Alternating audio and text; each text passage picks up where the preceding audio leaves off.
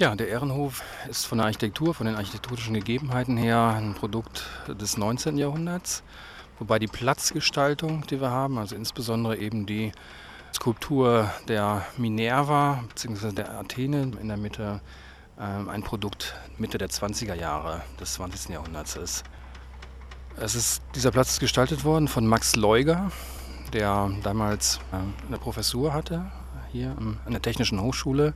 Und er hat Bildhauer engagiert, wie Karl Albiger, der die Skulptur entworfen hat, der Athena bzw. Minerva. Und die Tochter von Heinrich Herz hat die Herzskulptur, die Herzbüste angefertigt, die in der kleinen Edicula äh, an der Seite zu sehen ist. Das sind eigentlich die bestimmenden skulpturalen Merkmale dieses Platzes, der ein bisschen erhöht ist, der etwa einen Meter auf einem einen Meter hohen Plateau steht, links versetzt eigentlich von der Zentralachse dieses Ehrenhofes.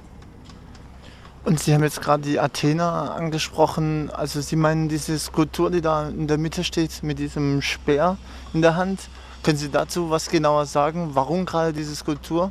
Das ist die griechische Göttin Athena, beziehungsweise ihr römisches Pendant Minerva, äh, die Göttin des Krieges auf der einen Seite und die Göttin der Wissenschaften, des Handwerks, der Technik auf der anderen Seite.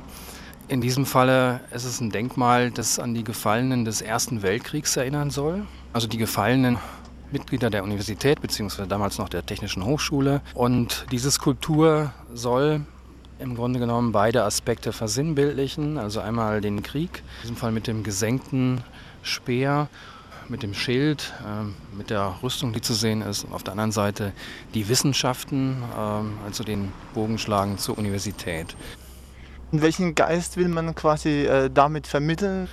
Im Wesentlichen, denke ich, geht es darum zu demonstrieren, dass die Universität eben auch mit der Politik des Staates übereinstimmt, dass sie den Staat unterstützt, auch, auch in seiner Kriegspolitik das ist durchaus bemerkenswert. Mitte der 20er Jahre oder in der ersten Hälfte der 20er Jahre, als es ja durchaus auch eine sehr starke Antikriegsbewegung, also insbesondere eben unter Künstlern und Intellektuellen gegeben hat, auch in Karlsruhe, dann ist das doch eine ganz andere Aussage, die hier getroffen wird. Also hier ist der Schulterschluss zwischen Staat und Universität im Hinblick sozusagen auf die Kriegspolitik.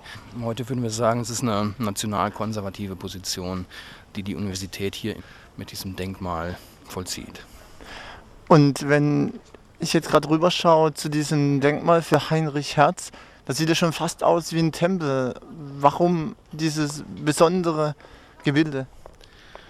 Da geht es darum, den äh, Wissenschaftler äh, zu ehren, ihn auch zu idealisieren, zu überhöhen, indem man ihn in so eine äh, Art Edicula, also ein kleines Haus, stellt. Es sind zwei Säulen mit einem Architrav äh, oben äh, drüber, also Hinweise eigentlich auf eine antike Tempelarchitektur.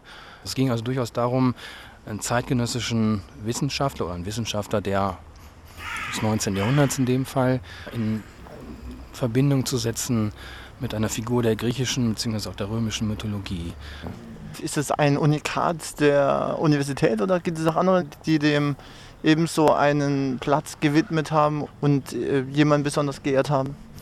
Also der Ehrenhof dient nicht unbedingt dazu, einzelne Personen zu ehren, also wie es hier der Fall ist, muss man sagen, sondern im Grunde äh, seiner Bedeutung ist so, dass der Ehrenhof der Empfangshof ist innerhalb einer Dreiflügelanlage. Es waren im 17. und 18. Jahrhundert ähm, vor allem Schlossanlagen äh, im Barock Später dann in zunehmendem Maße auch staatliche Gebäude, staatliche äh, Anlagen. Und das war der Bereich, in dem die Gäste empfangen wurden. Also neben besonders würdevolle äh, Gäste das Gebäude betreten. Alle anderen mussten von der Seite oder von hinten sozusagen das Gebäude betreten. Dieser Ehrenhof war im Grunde den Ehrengästen äh, vorbehalten. Ich finde es gut, dass äh, das KIT-Radio das thematisiert, äh, weil es einfach auch dazu führt, dass man vielleicht doch etwas bewusster über den Campus geht. Also es lohnt sich wirklich, das zu entdecken.